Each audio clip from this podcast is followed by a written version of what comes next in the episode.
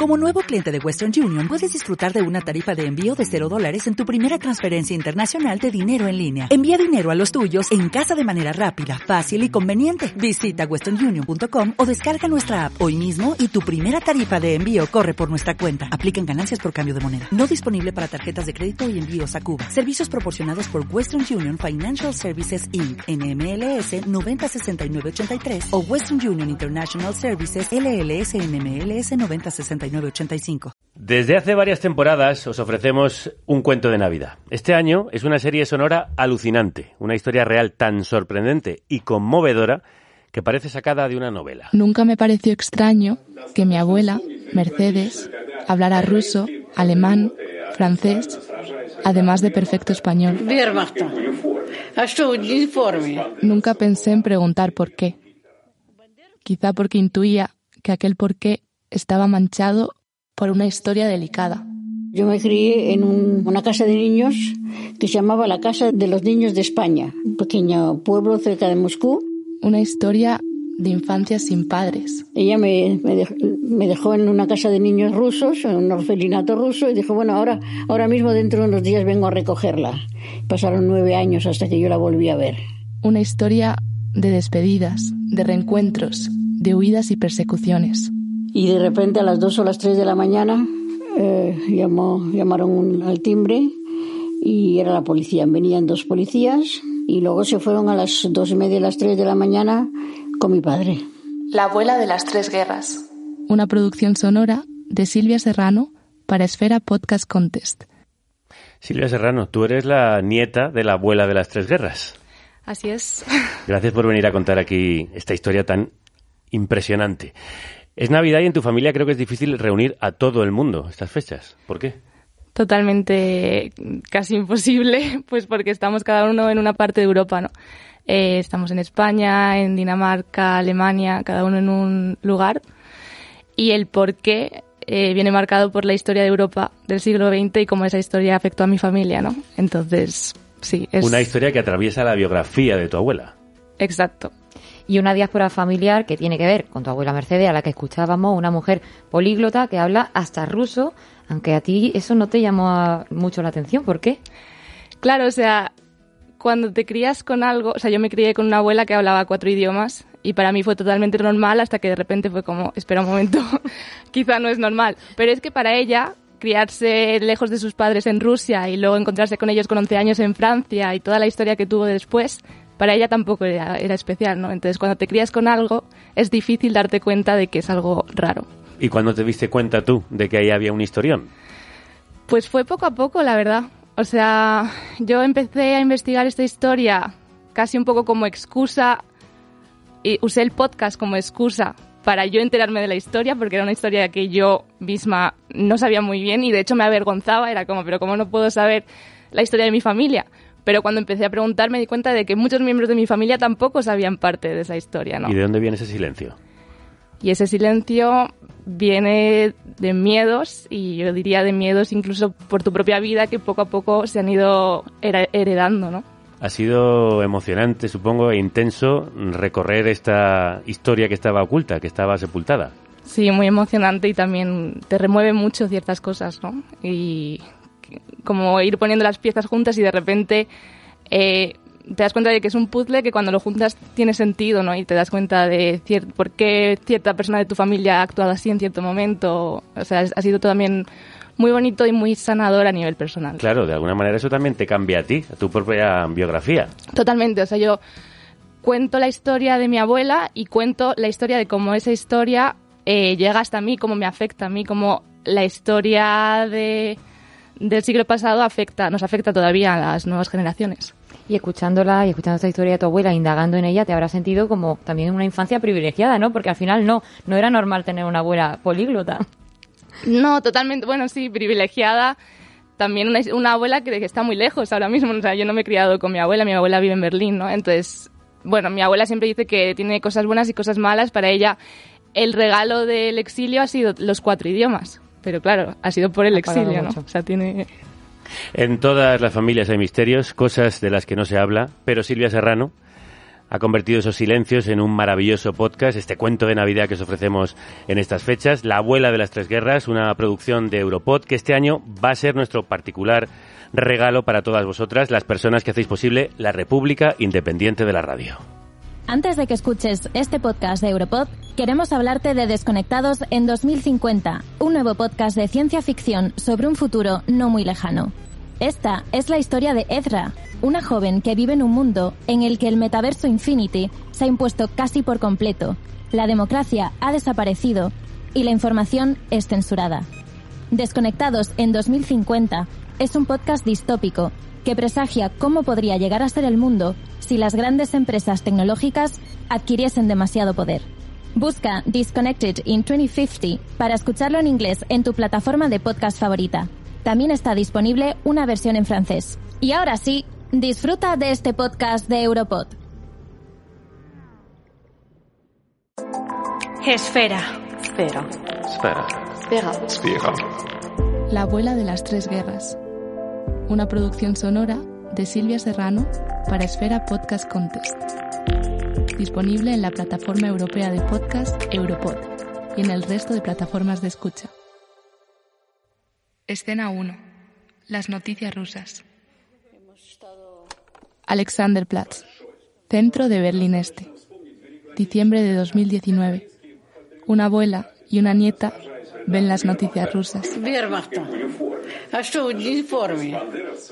Ninguna de las dos es rusa. Aunque una lo pudiera parecer. Nunca me pareció extraño que mi abuela, Mercedes, hablara ruso, alemán, francés, además de perfecto español. Están, es sobre una batalla en el 41 donde Ucrania, Ucrania, Ucrania, que era parte de la Unión Soviética, lucha contra los nazistas. Nunca pensé en preguntar por qué. ¿Ves? Lucha contra los, ves ahí los, los nazis. Quizá porque intuía que aquel por qué estaba manchado por una historia delicada. Una historia de despedidas, de reencuentros, de huidas y persecuciones. Una historia de infancias sin padres.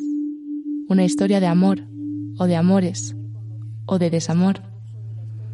Nunca pregunté por qué. No tuve el valor. Pero llegó un momento en el que sentí la necesidad. Necesitaba entender por qué. La abuela de las tres guerras. Episodio 1. Un misterio familiar. Hay veces en que lo normal pasa extraordinario, así por las buenas, y lo notamos sin saber cómo. Carmen Martín Gaite. Lo raro es vivir. Escena 2. Cumpleaños de mamá 2019. Grabadora con micro, comida, 13 de diciembre. 1.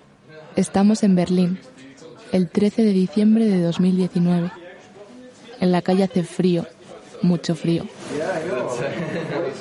Los Weihnachtsmarkt, mercadillos de Navidad, están repletos de alemanes celebrando con una copa de Glühwein, vino caliente. No hay virus, no hay pandemia, no hay restricciones de movilidad, ni se les espera. Estamos en un Airbnb a las afueras de la ciudad. Nos hemos reunido gran parte de la familia para celebrar el cumpleaños de mi madre. Sí, aquí estamos haciendo una, montaña artística. Esta es mi madre, Diana. Que conozcan el jamón por estas tierras. Traído de España. Y este es su tío Pepe, Cada uno trae a alguien algo de... que sería mi tío abuelo. Nosotros el jamón. Pero para mí siempre ha sido el tío Pepe. Aunque los daneses también han traído queso, también tienen queso, pero muy diferente. No recuerdo la última vez que habíamos celebrado un cumpleaños en familia, porque no suele ocurrir.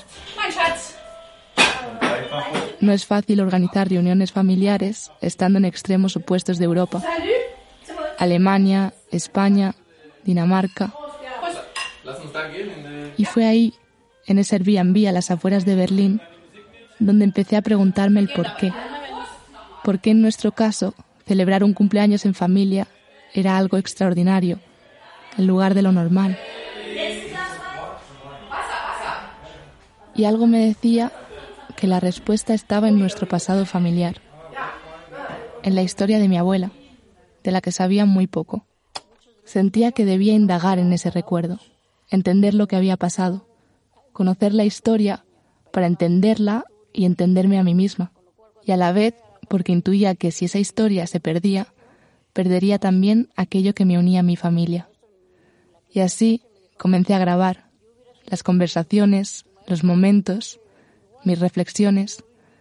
Comencé a grabarlo todo y a perseguir aquel conejo blanco tan familiar como desconocido.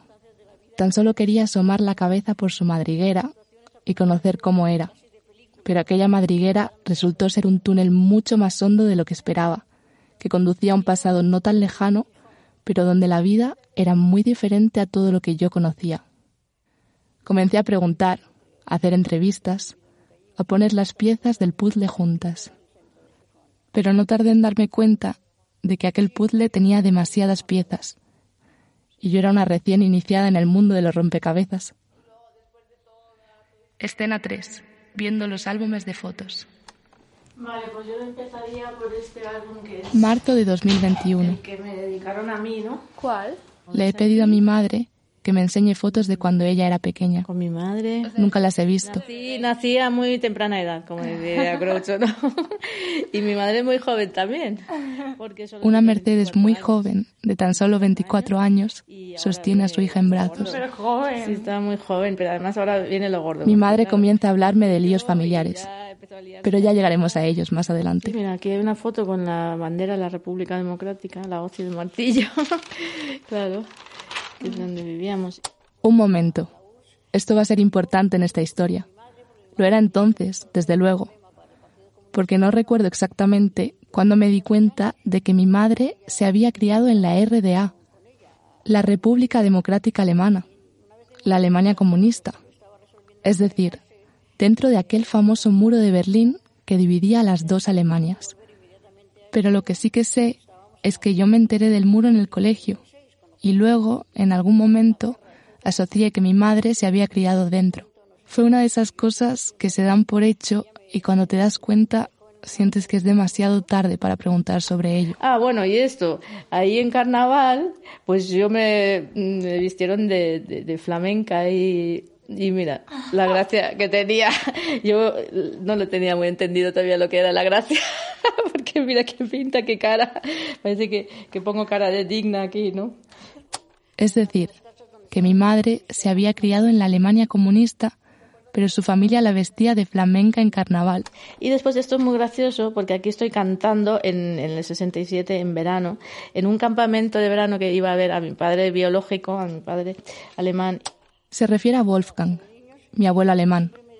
Mi abuela Mercedes y Wolfgang se separaron pocos meses después de tener a mi madre. Desde entonces, mi madre veía a su padre pocas veces al año. Una de esas veces era en verano, cuando ella participaba en un campamento de verano en el que trabajaba su padre. Y entonces ahí en el campamento descubrieron de que yo cantaba muy bien en francés. En la foto, una niña de siete años, con flequillo y pelo corto, se cruza de brazos mientras un hombre sostiene un micro a escasos centímetros de su boca. y tuve que cantar una canción en francés que todavía me acuerdo de la canción, que yo no tenía ni, ni idea. Pero es que mi madre tenía toda una colección de, de, de discos de, de cantantes así, de chansons así. de- y entonces yo algunas me las había aprendido, claro. Entonces eh, una era esta, la que cantaba yo aquí, porque todo el mundo me hacía cantarla, que no me acuerdo ahora cómo se llama la cantante, pero la canción era Je suis une de une de. Así, algo así, ¿no? Era muy conocida en la época. Bueno, pues eh, mi madre tenía muchos discos. ¿Por qué mi abuela tenía discos en francés? ¿Por qué sabía hablar ruso? Aquella niña de la fotografía, cruzada de brazos mientras cantaba en francés ante el micro que le habían puesto delante, tampoco parecía saber demasiados detalles sobre la historia de su madre. Al igual que a mí, nunca me había parecido extraño tener una abuela que veía las noticias en ruso, Mi madre nunca se planteó por qué su madre hablaba tantos idiomas. Sabía que hablaba idiomas. No sabía muy cuáles. No, exacto. No sabía si, o sea, ruso no sabía si hablaba mucho y francés sí que lo sabía, pero sabía que había vivido en Francia. Estamos hablando de Mercedes Álvarez, la madre de Diana, mi madre. O sea, de mi abuela. Pero los detalles así tampoco sabía por qué y tal. Al igual que yo, ella tampoco se preguntó por qué. Escena 4. Una historia de la que no se habla. Cuando comencé a pensar en contar la historia de mi abuela, intenté explicar a otras personas de qué trataba esa historia. De repente me sentí culpable al darme cuenta de que era una completa ignorante de mi pasado familiar. Pero una vez empecé a preguntar, comprendí que lo que me había alejado de aquella historia no era solo mi falta de interés. Había secretos, misterio, o al menos resistencia, porque las personas que lo habían vivido de cerca tampoco parecían muy cómodas compartiendo su historia.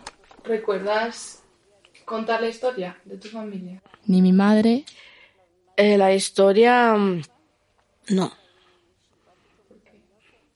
Porque la historia, pues era una historia muy complicada y, y que yo pensaba que no me iban a entender nadie. Ni mi abuela. Tú cuando llegaste a España y empezaste a relacionarte con la gente, ¿tú les contabas tu historia? En general nunca, ¿Por qué? Porque tampoco les interesaba. Ninguna había hablado nunca abiertamente de su historia.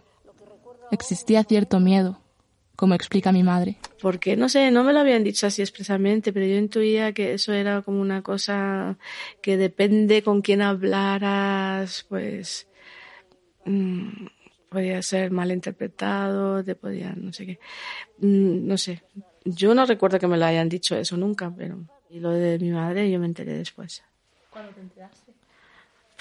No, no sé, no me acuerdo ahora, pero de niña no. Es que no sé, no, no es que no, no sabía que mi madre tenía ese, ese tipo de historia. Yo creo que ya de adulta me enteré. ¿Y tú le- les contabas a, a tus hijas sobre tu historia? No, nunca. Yo creo que nunca les conté nada. Mercedes nunca se planteó hablar de su historia con sus hijas. No, porque no era, no era un, digamos, no era un problema para mí, porque les iba a contar mi historia. Había suficiente cosas que contarse unas a otras, madre y hijas, y no se me ocurrió nunca contarles mi historia, ¿no? No. Y quizá por eso transmitió a sus hijas la sensación de que de esa historia era mejor no hablar. O sea, yo me reservo el derecho a no contárselo a cualquiera. Sí. Porque no tengo por qué a una persona que no sé nada de esa persona contarle una cosa que es comprometida, sí, que dice mucho, no en realidad sobre mí, porque yo mm, es que no tengo culpa de lo que me ha pasado a mi familia, que yo es que me lo han dado así hecho, ¿no?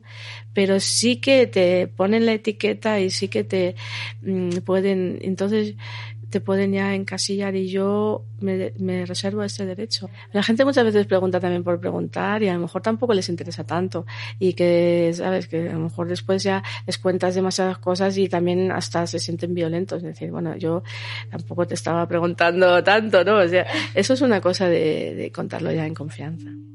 Así que ahora que ya estamos en confianza, empecemos por el principio.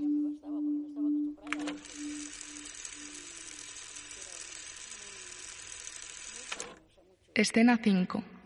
La madre de Mercedes deja a su hija en Rusia. Estamos en Rusia, en marzo de 1938. No hay muchos detalles de cómo fue este momento, así que me he tomado la libertad de recrearlo. Una mujer andaluza, de pelo negro y rizado, camina apresurada por las calles de Moscú. Lleva puesto un vestido negro, de manga larga y corte por las rodillas. En el pecho luce un broche de plata con forma de flor, con el que juega su hija de dos años. a la que lleva en brazos. Yo no fui como los niños normal, normales que fueron a la, a la URSS, sino que yo fui con mi madre porque mi madre tenía que resolver un problema para el Partido Comunista Español, y, pero yo tenía dos años, con lo cual ella me tuvo que llevar a mí con, con ella a, a la Unión Soviética. Se detiene en un cruce y deja pasar un tranvía y una carretilla con cajas de patatas. Después cruza la calle casi corriendo. En su mano, un papel, en el que hay apuntada una dirección en alfabeto cirílico. Y en, una vez en Moscú, cuando resol estaba resolviendo el problema ese que le habían encomendado que hiciera, la mujer se detiene enfrente de un edificio, vuelve la vista al papel y comprueba que ha llegado a su destino. De repente tuvo que volver inmediatamente a España. La mujer se despide de su hija. Ella me, me, dejó, me, dejó en una casa de niños rusos, en un orfelinato ruso, y dijo, bueno, ahora, ahora mismo dentro de unos días vengo a recogerla. Pasaron nueve años hasta que yo la volví a ver.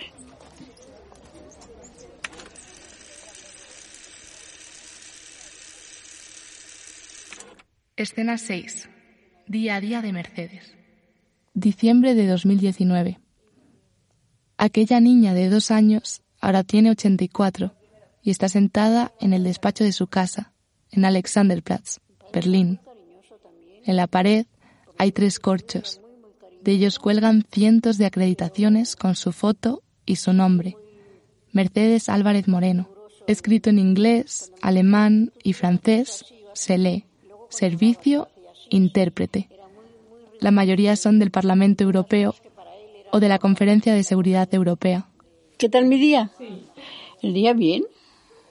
Hemos estado con familiares, con mis hijas. Es la mujer de los discos en francés, de las noticias en ruso. Pues bueno, como soy desde hace muchos años jubilada, eh, lo único que hago fuera de la jubilación. Y ahora está aprendiendo inglés. De repente he decidido aprender inglés a la vejez viruelas y entonces me he apuntado a un curso de inglés y que el que tengo que ir todos los jueves, al que voy con mucho gusto todos los jueves. Porque aprender idiomas es bueno para no perder la memoria, al igual que el baile. Y luego vamos dos veces en la semana al baile, a bailar, porque cuando empecé a perder la memoria, leyendo lo que se podía hacer, encontré una explicación que decía que lo que también es muy bueno es bailar. Y entonces nos apuntamos a una clase de baile que fue genial porque el, el maestro es ruso encima. Y cuando llegamos siempre dice, bueno, pues hoy vamos a hacer tango, por ejemplo, ¿no? O rumba, lo que sea. Entonces las mujeres con la derecha hacia adelante y los hombres con la izquierda hacia atrás. Yo bailaría, si no, a mi gusto, todos los bailes, porque yo siempre he bailado sin saber cómo se, si era el pie a la izquierda hacia adelante o hacia atrás pero como sabes que él te está observando, te intentas. Entonces eso hace justamente lo que yo leí sobre la, lo bueno del baile, que es la vinculación de la cabeza, de la mente, con, con el movimiento. Y encima hablo un poco con él en ruso y tal, o sea que es, es ideal. Esta mujer que ahora baila tango y rumba y los baila en ruso, esta mujer que a los dos años se quedó atrapada en un orfelinato en Moscú, esta mujer que vivió su infancia en una casa de niños españoles en Rusia durante la Segunda Guerra Mundial, conocerá a sus padres al cumplir los 11 años, aunque no será la última vez que se vea obligada a separarse de ellos. De todo eso hablaremos muy pronto. En el próximo episodio bueno, mi madre siempre ha sido una madre atípica, pero además dicho por ella misma.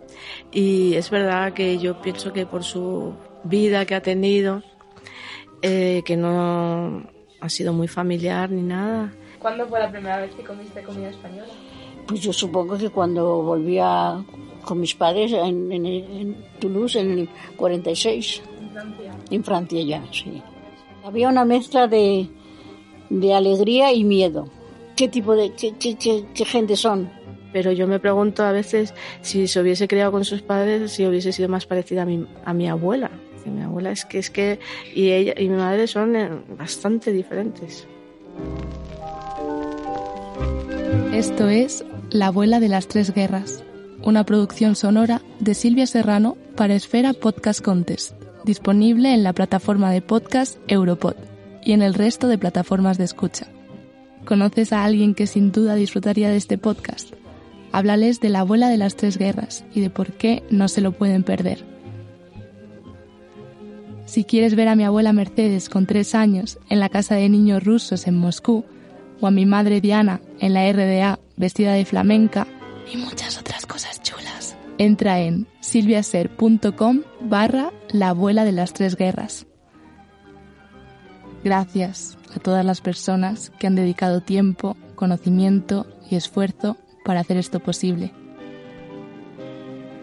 Y ya que sigues escuchando, te invito también a seguirme en redes, arroba silviaser440, para estar al tanto del estreno de los próximos episodios. Gracias por estar ahí. Nos escuchamos muy pronto. Después de escuchar este primer capítulo dan ganas de aplaudir, Violeta. Aquí lo estamos haciendo, Sí. silenciosamente, pero y dan ganas de seguir escuchando, pero antes vamos a seguir hablando con Silvia Serrano, la nieta de Mercedes, la protagonista de la abuela de las tres guerras. La pregunta es inevitable, ¿cuáles son esas tres guerras que atraviesan la vida de tu abuela? Claro, hay tres guerras principales, ¿no? Que, como has dicho, atraviesan la, la historia de mi abuela y muchas otras historias. Em, primero la Guerra Civil Española, ¿no? Que hizo a mi abuela tener que irse a Rusia. Después la Segunda Guerra Mundial, que mi abuela la vivió en Rusia. Y por último la Guerra Fría, que marcó su vida a partir de, de entonces. Que ya la vivió en Alemania. Entre Francia y Alemania. Sí. Esta serie es una producción sonora de Europod. María Dios es redactora en esta red de podcaster europea que está detrás de esta historia. María, cuéntanos qué es Europod y por qué os interesan historias como la de Silvia. Bueno, pues eh, Europod es una plataforma de podcasters que buscan podcasts como el de Silvia Serrano, que exploran pues las culturas, las, eh, la historia, las políticas en todos los países de la Unión Europea y lo que busca es generar pues un espacio para el diálogo y para que a través de, de los podcasts, que nos parece una buena forma para poder pararnos a sentarnos a, a escuchar y generar un debate que, que es necesario y que supera las fronteras. ¿Cómo llega a vosotras esta historia y por qué os interesa tanto? Bueno, nos interesa porque aunque es una historia de una familia, como dijo Silvia, es, es una historia de muchas, de lo que ha pasado en, en Europa en el siglo XX y, que en España tiene un significado, pero que puede que una persona que nos escuche desde Francia o desde Alemania también se sienta apelado por esto. Entonces, eh, nos interesa en el momento en el que comparte unos valores y que, y que nos, nos enseña también a aprender de lo que ha pasado. Y Europod también participa, como nuestras compañeras del diario El Salto, en el consorcio europeo Esfera Network, que produce contenido para dar voz a los jóvenes del continente. ¿Cómo lo hacen? ¿Qué consiste ese proyecto intergeneracional? Sí, pues es eh, un proyecto que busca, por un lado, apelar a la gente joven, a las nuevas generaciones, a hablar de cosas que a ellos les, les interesa y que les afecta. Y también es un ejercicio de periodismo transfronterizo, de, unir diferentes medios independientes y generar una forma diferente de, comunicar. A, nosotros, Europod y, y la agencia de podcast que está detrás de esta plataforma, pues nos toca la parte sonora y, y ahí hemos contado con muchas producciones, la de Silvia es una de ellas. En total, eh, para ese proyecto, pues son 12 historias, seis idiomas diferentes, eh, pues inglés, español, italiano, alemán. eh, este año añadimos húngaro y griego y, nos permite un poco la posibilidad de descubrir cosas que pasan a lo mejor en el país vecino desde una perspectiva muy, muy local y, y acercárnosla. Interesantísimo y la verdad es que maravilloso que existan proyectos como este. Una mujer como Mercedes, abuela con tres guerras, es una historia viva porque está marcada por todo lo que ocurrió en Europa en el siglo pasado, como nos contaba Silvia su nieta. ¿Por qué es importante seguir rescatando la memoria de personas como ella? Bueno, yo creo que con una guerra que volvemos a tener en el territorio europeo nos, nos hace darnos cuenta de lo que significa un conflicto a nivel emocional también para las personas que, que heredan toda esa tristeza y toda esa frustración que yo creo que es lo que mejor ejemplifica Silvia, ¿no? Silvia, estabas eh, asintiendo con la cabeza, ¿no? No, es que es muy, es muy impactante porque yo cuando estaba creando la abuela de las tres guerras no tenía ni idea de que justo iba a venir una guerra. O sea, esto no iba planeado.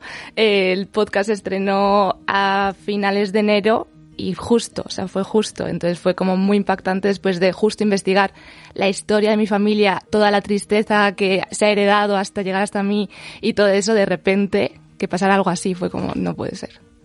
¿Cómo se vive en tu familia y cómo vive la familia de la abuela de la guerra, una nueva guerra en Europa?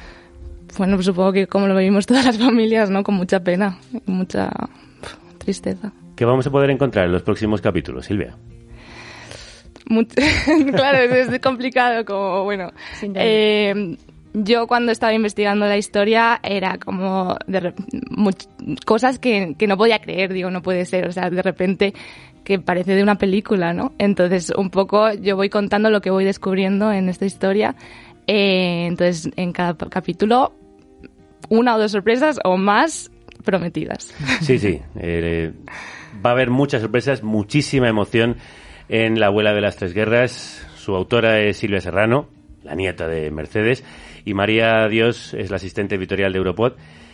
Gracias por este regalo sonoro navideño que creo que nuestros oyentes y nuestras oyentes van a disfrutar muchísimo. Gracias por querer compartirlo con toda la familia de Carne Cruda. Estamos muy agradecidos, nos sentimos muy satisfechos de poder dárselo a los oyentes. Os dejamos con el segundo episodio porque seguro os habéis quedado con ganas de mucho más. Antes de que escuches este podcast de Europod, queremos hablarte de Desconectados en 2050, un nuevo podcast de ciencia ficción sobre un futuro no muy lejano. Esta es la historia de Ezra, una joven que vive en un mundo en el que el metaverso Infinity se ha impuesto casi por completo, la democracia ha desaparecido y la información es censurada. Desconectados en 2050 es un podcast distópico que presagia cómo podría llegar a ser el mundo si las grandes empresas tecnológicas adquiriesen demasiado poder. Busca Disconnected in 2050 para escucharlo en inglés en tu plataforma de podcast favorita. También está disponible una versión en francés. Y ahora sí, disfruta de este podcast de Europod. Esfera. Esfera. Esfera. Esfera. Esfera. La abuela de las tres guerras. Una producción sonora de Silvia Serrano para Esfera Podcast Contest. Disponible en la plataforma europea de podcast Europod y en el resto de plataformas de escucha. Escena 1. Reencuentro de Mercedes con sus padres. Toulouse, 1946. Una niña de 11 años, sentada en la parte de atrás de un coche de época, busca con la mirada a sus padres. Lleva puesto un vestido blanco y un lazo del mismo color sobre su pelo negro y corto, muy corto. En sus brazos sostiene un peluche negro, al que acaricia nerviosa. Y entonces cuando llegué a, Toulouse, pues yo siempre miraba y cuando veía mujeres muy guapas pensaba, oye, esa puede ser, esa es mi madre, esa es mi madre, esa es mi madre. El coche disminuye la velocidad hasta quedar parado delante de un portal. Rue Saint-Aubin, número 5. Había una mezcla de, de alegría y miedo. La niña sube las escaleras de madera del patio interior apresurada, hasta que una de las puertas se abre. La niña se pregunta, ¿qué tipo de qué, qué, gente son? Una mujer sale a recibirla. La niña le pregunta si es su madre. No responde. Tu madre viene ahora. Hasta que luego de repente vino una mujer y un hombre y me dijeron, soy tu madre y soy tu padre. Y yo dije, pues muy bien. Yo no tenía idea porque tenía entonces ya 11 años y a los, los dejé a los dos y media. Así sucedió el reencuentro. Mejor tarde que nunca, dicen. Pero quizá fuera demasiado tarde para algunas cosas. Aquella niña se había criado lejos de los besos de su madre, entre sábanas manchadas de pis y bailes rusos. Y eso tendría sus consecuencias. La abuela de las tres guerras. Episodio 2. Madre e hija. Cuando pienso en el amor exquisito y en la simpatía que puede existir entre madre e hija, siento como si me hubieran desposeído de algo bello que me pertenece por derecho, en un mundo donde desgraciadamente tales cosas no abundan. Mary MacLean, deseo que venga el diablo. Escena 2. En casa de la tía Tania. Noviembre de 2021. Estamos en Brühl, un pequeño pueblo a las afueras de Colonia, en Alemania. Yo me llamo Tania, soy la tercera hija de mi madre, de mi madre Mercedes. he venido a ver a mi tía Tania. Tengo 47 años, estoy casada, tengo seis hijos, eh, soy maestra. Para hablar de la historia de su madre, de mi abuela Mercedes, y de las consecuencias que ha tenido en las siguientes generaciones. Siempre se, se me contaba la historia como que la habían salvado, ¿no? Como que a los niños de la guerra los habían salvado de la guerra, los habían sacado de España y se los habían llevado a la Unión Soviética. Le pregunto por su infancia. Bueno, ha sido una infancia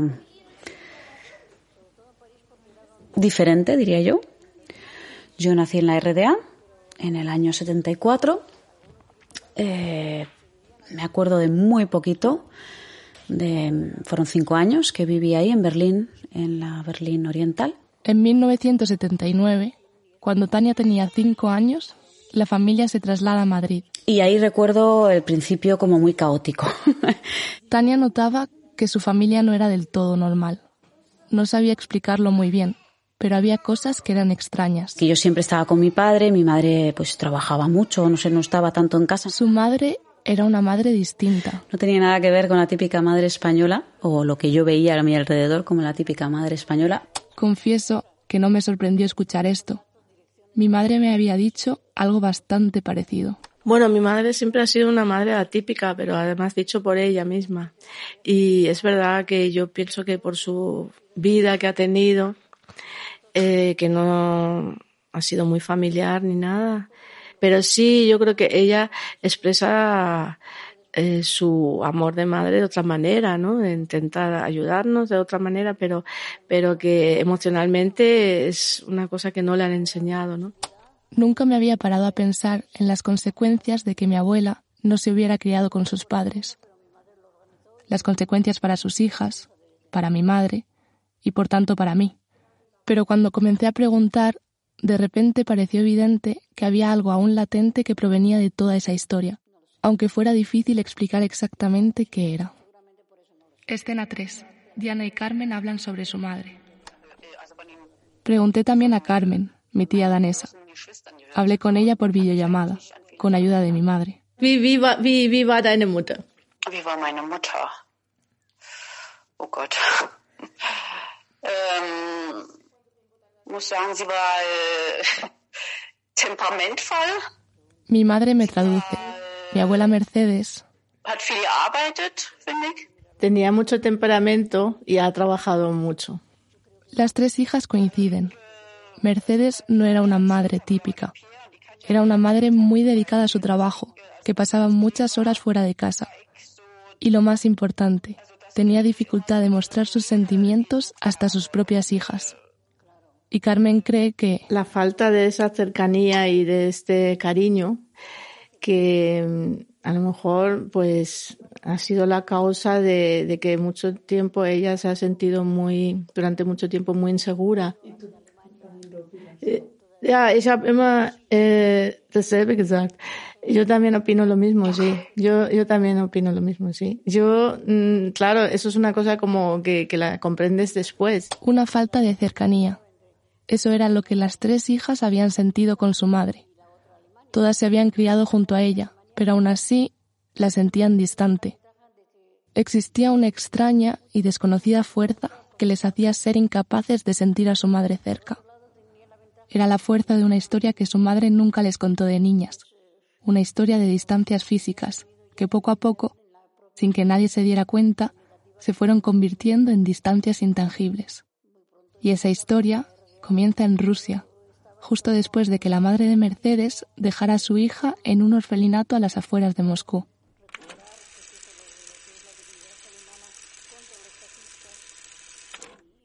Escena 5. Infancia de Mercedes en Rusia.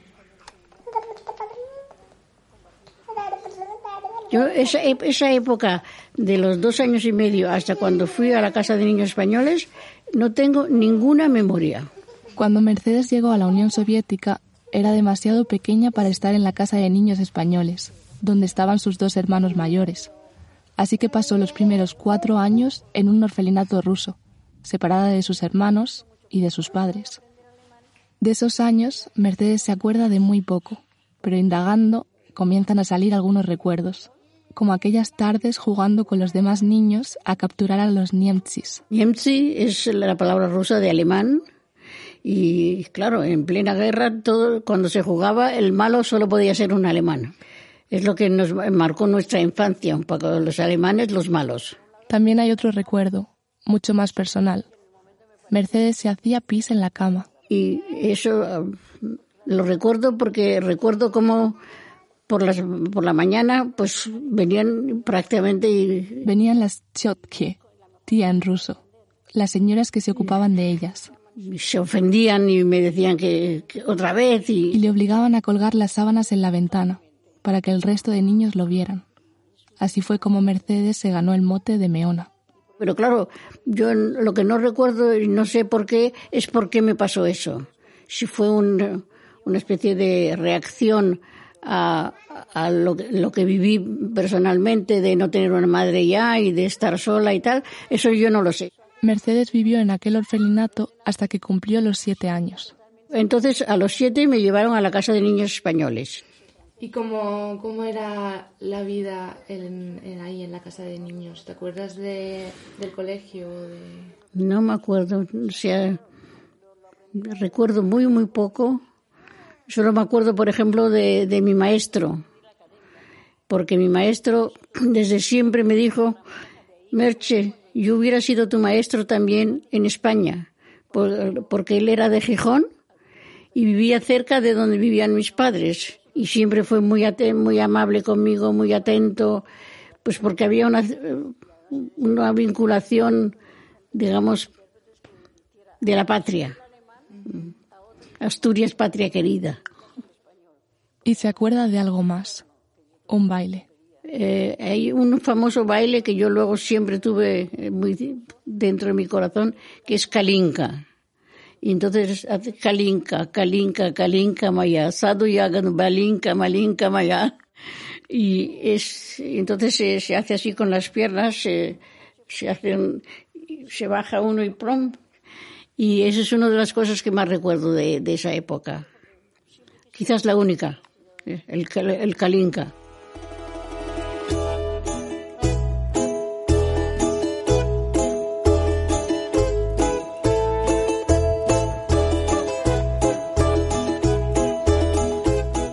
Así vivió Mercedes hasta el final de la Segunda Guerra Mundial. Hasta que un día de 1946, cuando Mercedes tenía 11 años, le dieron la noticia de que sus padres la reclamaban. Pues de repente se organizó que fuera yo la que fuera con mis padres. Los padres de Mercedes tenían la oportunidad de reclamar desde Francia a uno de sus hijos y la eligieron a ella, la pequeña y la niña. Escena 7. Primeros años de Mercedes con sus padres.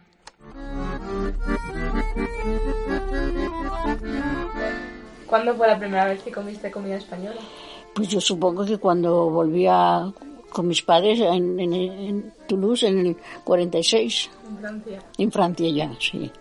Mercedes se reencontró con unos padres que no conocía después de nueve años. Cuando tú no creces con tu madre y tu padre, y la tienes diez años más tarde, pues es como una persona ajena. Y tuvo que aprender lo que significaba tenerlos cerca. Para mí fue muy impresionante pues saber lo que es una, tener una madre y un padre, porque yo hasta entonces no había tenido madre ni padre.